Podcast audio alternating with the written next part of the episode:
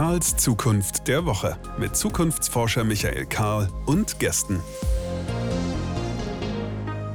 Welcome back. This is Karl's Future of the Week, Karl's Zukunft der Woche. Welcome to this tiny platform where we engage in the dialogue on future topics of different sorts. And it's always two questions we raise again and again. One is, what do we expect? What can we expect? What do we have to expect? Second question, what do we want? Laying out a picture or pictures of desirable futures. That is what we want to do here. This week in English, because we have a guest from UK, which is great fun. Jeremy Jentys from Supplant. Welcome. Great to be here. Jeremy, you are Chief Scientific Officer at Supplant, UK based. And uh, to put it simple, you're working in the field of bioeconomy between agriculture and food, and you're replacing sugar in food. Well, that's what I understood. We're going deeper in this. Um, we met just recently at IBC 11 International Bioeconomy Conference, and I thought this is really fascinating. I'd like to know more about it. And uh, here we are. I even tried cookies baked with your non sugar. Quite good. So, to start, uh, you're saying we don't need sugar in food anymore? Yes. So, to put it one way, the food industry uh, and the food system of the 20th century did, did, did fantastic things. Um, it, you know, it fed a growing population uh, most fantastically well. Um, but the difference is some places now are almost, yeah, we have too much of a good thing. Um, and so there are now we have to think about how we kind of balance our diet again uh, back to having more fiber uh, in our diet, less carbohydrate. Uh, and so that's where our ingredient really fits in. It uh, helps us to replace the sugar in food uh, using agricultural side streams. And so we make more food uh, and it's better for you as well from things that are already in the food system and currently go to waste. So we used to have something else than classical sugar in drinks. We have Coke Zero, etc., for years and years and years. Uh, where's the problem in food? Yes, it's, it's a real challenge. So, in, in drinks, uh, sugar really, the majority of the role it plays is in sweetness. Uh, it doesn't really do any other things functional in that drink. Uh, but in food, sugar plays a really important kind of physical and chemical role in our food. So it makes it taste sweet, but also gives it bulk. It also gives it color, things like caramel colors and aromas and flavors. And it also does things like make our ice cream soft when it comes out the freezer. So stops it freezing too hard. So there's all these really uh, intricate roles that sugar plays that makes it really difficult to replace in food products. And you found a way to replace it. So, so what do you use? Ah, so, yeah. So, so the company was founded in 2017 uh, by Tom Simmons, who's our current CEO and uh, yeah, and founder. Uh, and yeah, it was really his his insight uh, into bringing the worlds of uh, plant science and plant biochemistry together with the food industry uh, that came across this solution to say, well, it's not just one thing that we can replace sugar with, because replacing sugar with one thing is just replacing it with sugar. Uh, That's not what but, we want, uh, right? no, no, exactly. So you know, to, to have the function uh, of sugar, um, but not to use sugar itself, you have to use a, a mixture of things, and that's uh, the plant extract that we use. So we take these agricultural side streams and we extract uh, a, a mixture from them and that mixture behaves like sugar in food. I'm always uh, looking out to, not to lose anyone in the in the talk. So, uh, what's an agricultural side stream? Uh, that's something that grows on the field, but no one ever uses it, right? I wouldn't say, yeah, wouldn't say never uses, but it's put to low value use. So think about things like uh, the wheat straw that's left over after you've harvested uh, the grains. Mm-hmm. There is a use for it, but it's not a high value use, and there's plenty left over. Uh, you can think about things like corn cobs, which are the middle uh, of a piece of corn, or the ho- the husk of an oat. Uh, so oat milk production is very popular now. Lots more oats being grown, uh, but then we now have many more of these leaves that sit around the oat grain, uh, and those are the sorts of things we use. So currently they have low value uses, but we think we can put them to a better use. So in the end, you're connecting two problems to find one new solution, right? Uh, so on, on the one hand, you have the people in agriculture who think, well, we don't really know what to do with this material we have here. And on the other side, you want to produce a replacement for sugar, and you connect those, right? So you're selling two products in one or two two solutions in one, maybe. Uh, yeah, uh, uh, no, I, I, absolutely right. Um, you know, the pesticides, the water, the fertilizer has already gone into growing the grain, but also all these other parts of the the plant already. So we've already spent uh, the energy up front to to make and produce this material. Um, but yeah, it's currently uh, underutilized, and there's a lot of it. Depending on the plant, it could be as much as half of the weight of the plant. So uh, there's yeah, there's, you're almost making as much grain as you are, or sorry, as much waste as you are grain in some crops. Uh, and so there's a lot of it around, and not very many uses, or not very many high value uses for it. So you managed to produce something that really, put it in simple terms again, uh, that really behaves like sugar. So I could take it and bake a cake.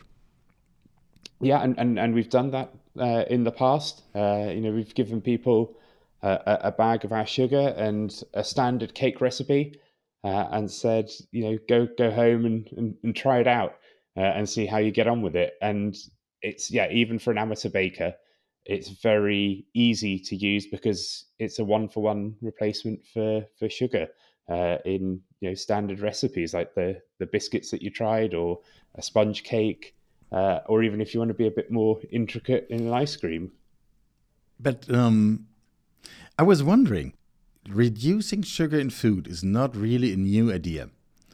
We've been hearing this years and years and years um, for for reasons. I read again and again sugar is not not only something to be reduced but in fact, the way we use it, it's really dangerous. It does harm to people, big scale. You managed to come up with an idea how to replace it.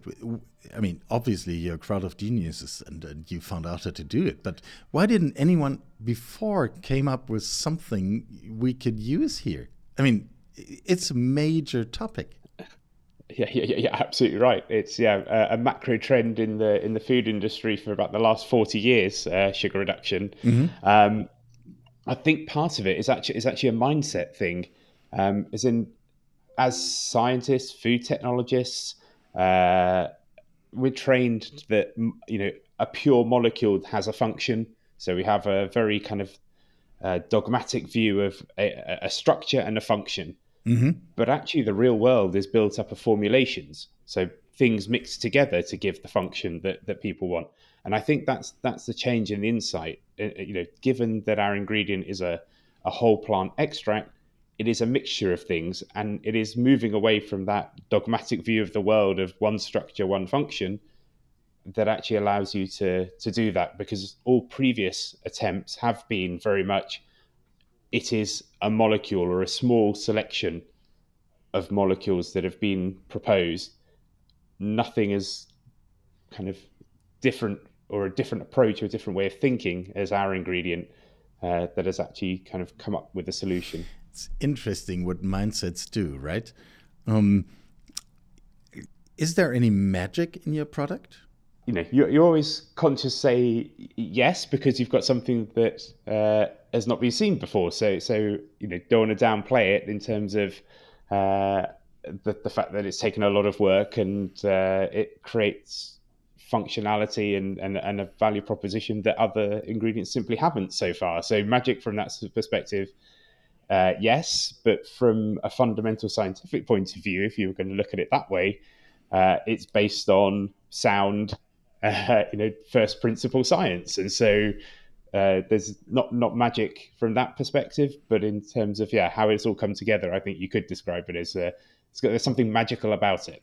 Well, that's a good way to put it. Yeah, uh, the the the question I was uh, trying to get closer to was, um, do you sometimes come across uh, reactions like, hmm, "Can I trust this? Is this something I can I can rely on as a healthy product, as a healthy ingredient?"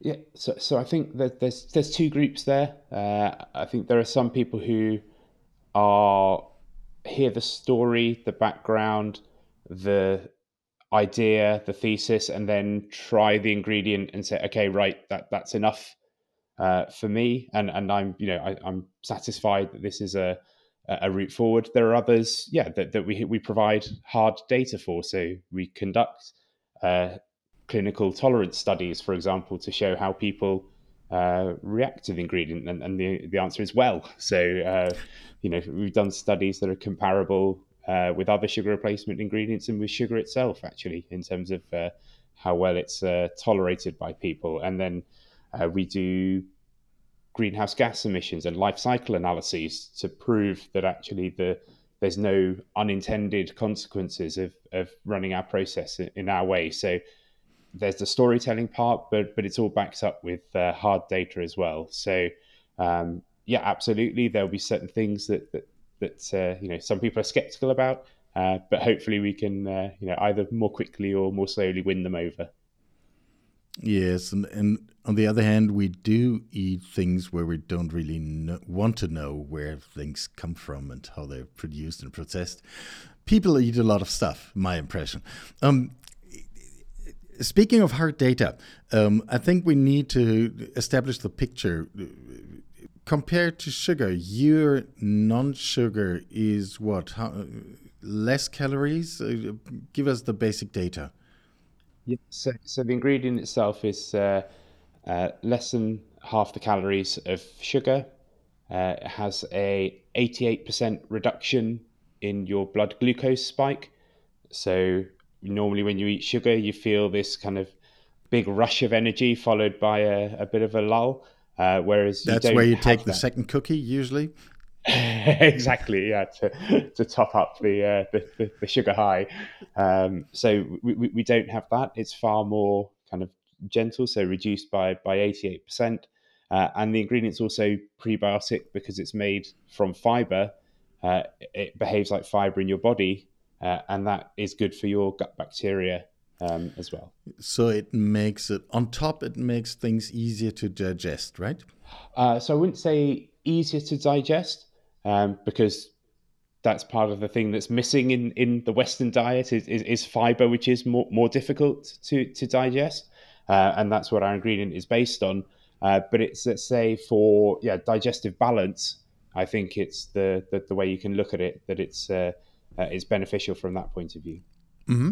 Mm-hmm. And what about the ecological dimension? Yes. So, so, as I mentioned, essentially, you know, essentially, we're making more food from things that already exist but aren't but aren't being used. So, uh, you know, for example, you can have a thirty percent reduction in greenhouse gas emissions versus sugar, and then an even greater reduction versus some other sugar replacement ingredients that start with sugar as a starting point. So they make sugar and then have to make another ingredient. So so the greenhouse gas savings are, are much greater than that. Uh, and you have over greater greater than 90% savings in water usage because you've already invested that to to make the other crop and also uh, a greater than 90% saving in land uh, usage so you don't have to expand into new virgin territories to produce more food because you're using everything or more of what you've already produced on the same area of land that's already under agricultural practice. So it sounds like we, we do have one of these rare cases here where we, we listen to it and say, well, that's what we probably need and want. Um, give us an idea on on a scale between like the homegrown lab where you start and, and the full size full scale global facility where you like cater the whole world whereabouts are you on your on your journey? Yeah i'd, I'd say we're about a third of the way um, along that. Mm -hmm. uh, in terms of technically, we've proven that we can make the ingredient and also commercially that we can we can sell the ingredient uh, and we've done that at a relatively large scale so we're talking about 20,000 litre tanks that we we do our, our reaction in um, but then sugar is a you know a very large commodity ingredient uh, and so us producing hundreds of tons does not compete with the hundreds of thousands of tons that a single uh, sugar factory uh, produces. So uh, it's more a question of the technical proof points are, are, are validated, but it's more the the scaling uh, of the, the, the process into larger facilities uh, that's left for us to to do, and and that's quite expensive. So you have to really prove out the uh,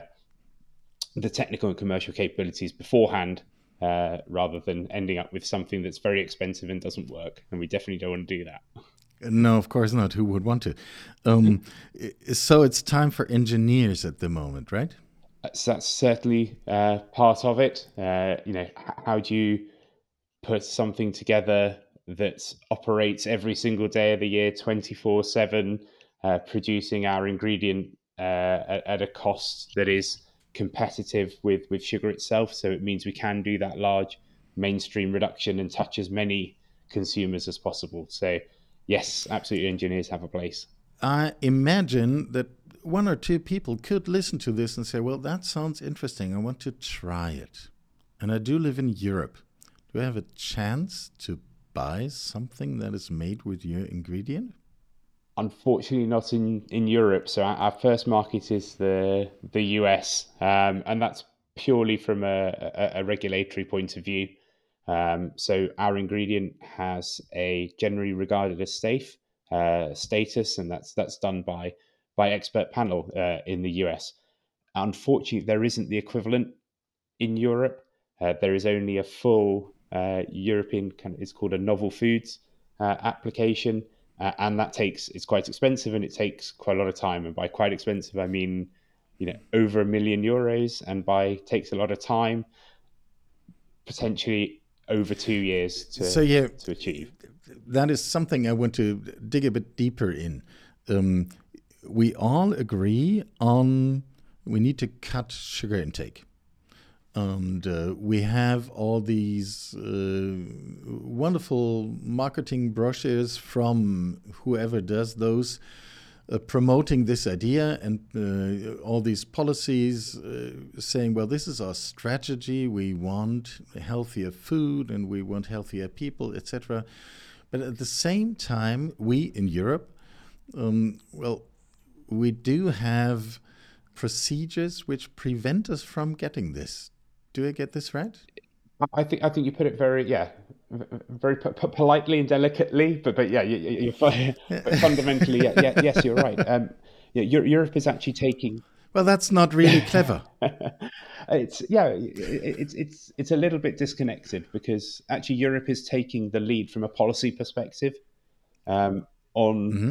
foods and, and, and other you know chem- foods, chemicals, materials actually Europe is leading the way from a from a policy um, policy impetus or the, the way that, that governments across Europe want to uh, shape the future of their their, their countries uh, and you know what we consume and how our economies are, are, are based. Um, I think there's a slight disconnect in terms of then the realities of wanting something and delivering uh, that thing and, and, and, allowing it to uh, to come to the fore. Um, and that's really where where certainly from a food perspective, uh, safety is massively important. The last thing you want to do is to cause harm in in society. However, there are you know there are other ways and there are stepping stones that can be put in place uh, to allow uh, novel foods, and that's not just our sugar. That that's in the space of uh, of, of, protein uh, as well, um, which again there's policy uh, being written about it almost daily, but the action or the, the, the environment that's being created doesn't necessarily support uh, the policy intentions. Now, you have been very polite in your. a slight disconnect. I think I need to remember that phrase. Um, again, it doesn't sound very clever if you ask me. Uh, and and the, the, one thing I don't understand is, of course, we don't want unsafe food. Who would want that? That's a no-brainer. Um, but the the logic we apply here is, correct me if I'm wrong. We do have food, and because we have it, we regard it as safe. And then there's other things and they're new, and therefore we, we regard them as unsafe. But you could, in the case of sugar, turn things around. And you could say, well, the way we use sugar is basically unsafe, and we need to replace it. And that's what I, I don't get these two sides together. Can you? No, exactly. It's it's it's the yeah, it's the action matching the uh, the intention and thinking about the world slightly differently. So maybe there are, as you say, priority topics um, that we say, look, th- this is actually damaging to us in the way we do it today. Um, so it's you know, I, I, think the challenge is because things like sugar uh, consumption is a is a you know tends to be a long term chronic problem. So you, no one becomes acutely sick from consuming too much sugar. It's something that builds up over time. Uh, you get you know the obesity, the diabetes, heart disease, all those sorts of things that sugar, long term overconsumption of sugar is associated with. Whereas our safety and regulatory is very concerned about things that will acutely make you unwell. So you consume it, and then very quickly you will become um, unwell. You know, the long term safety is absolutely part of it. Uh, but you, you get the sense that the regulators are kind of thinking about, you know, is it, you know, eat it and something bad will happen almost instantaneously. Um, whereas if you look at the long term view, like you've just described, absolutely, I think there's a case for certain areas to almost say, right, if there's innovation in this space, we need to fast track it because the long term societal bad that's happening is worth us kind of making some special cases um, around certain certain things we, we eat and even certain chemicals or materials that we produce as well. And that is something interesting I, I learned in, in the in in debating with you, and while eating your illegal cookies because. well, you said you, you're able to give them away for free. You're, you're just not uh, allowed to sell them, right? Uh, so uh, only partly illegal. Exactly. Yeah. We, so, so we can't can't sell them. People take them take them voluntarily. Uh, uh, you know, as it were. Uh, but obviously, us knowing that we do have the, the, the the studies that back up the the safety of the ingredient and the now you know on commercially on the market in the US for two years with absolutely no no issues from that side as well. Yeah. So, yeah, um, but but back to the to the bigger picture. I mean, it's it's not only about you. Uh, uh, when I look at the way we produce food, concerning health, concerning climate impact, etc., I would always argue, well, we need to fast track anything that's possible. Um, yours plus whatever else there is.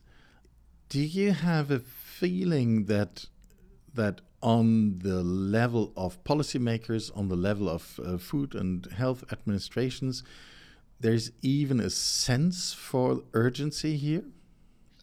I, I, I suspect the case is because food safety in Europe is centralized.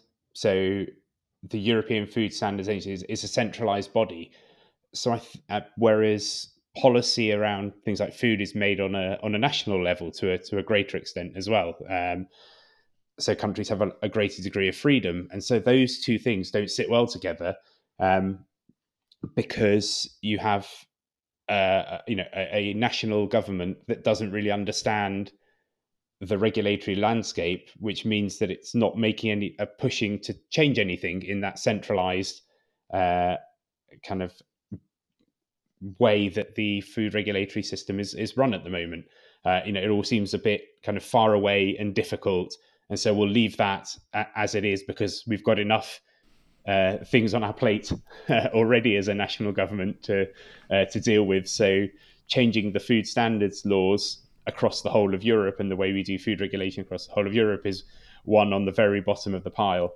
Um, I don't know the prospect for it, but actually, some you know national lead to allow food to be tested in a in a way similar to the US, where you have that expert panel that comes together and then sticks very strict guidelines around how we can use the ingredients. So it's not just we do this GRAS process and we can then put our our ingredient into every single food. It's very carefully calculated based on what a, an average person might consume, and therefore, in terms of the you know the mixture of, of foods they have, maybe you know, chocolate, ice cream, a biscuit, how much could they eat in a day, and therefore how much would they be exposed to?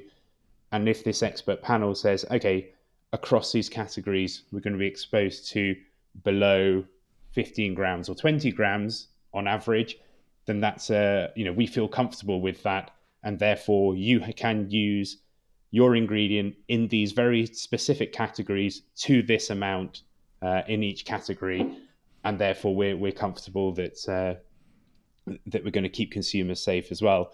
We don't have that same logic um, in in Europe at the moment in terms of giving food companies a, a stepping stone or a leg up to do the commercial part that is also so important when you're starting any sort of business to prove out that actually yes you can make it but does, does anybody want it and that's the uh, you know if you can't do that um, then it, it, makes it very difficult to do business in that uh, in that part of the world mm. To summarize, we do have a interesting solution here, um, replacing sugar in food. Much lower calories, much lower ecological impact, behaves as fiber in your body, etc. Uh, we've elaborated on all of this, and it comes from UK and uh, wonderful team. Jeremy is part of the team, but for safety reasons, we will not be able to have it in Europe anytime soon. Well, on your way to global um, dominance, you will conquer Europe as well, I suppose, but um, rather on other places in other areas of the world, which in itself makes it a second interesting story. And, and I wanted to like uh, highlight both aspects of it. Um, did we forget anything important, Jeremy?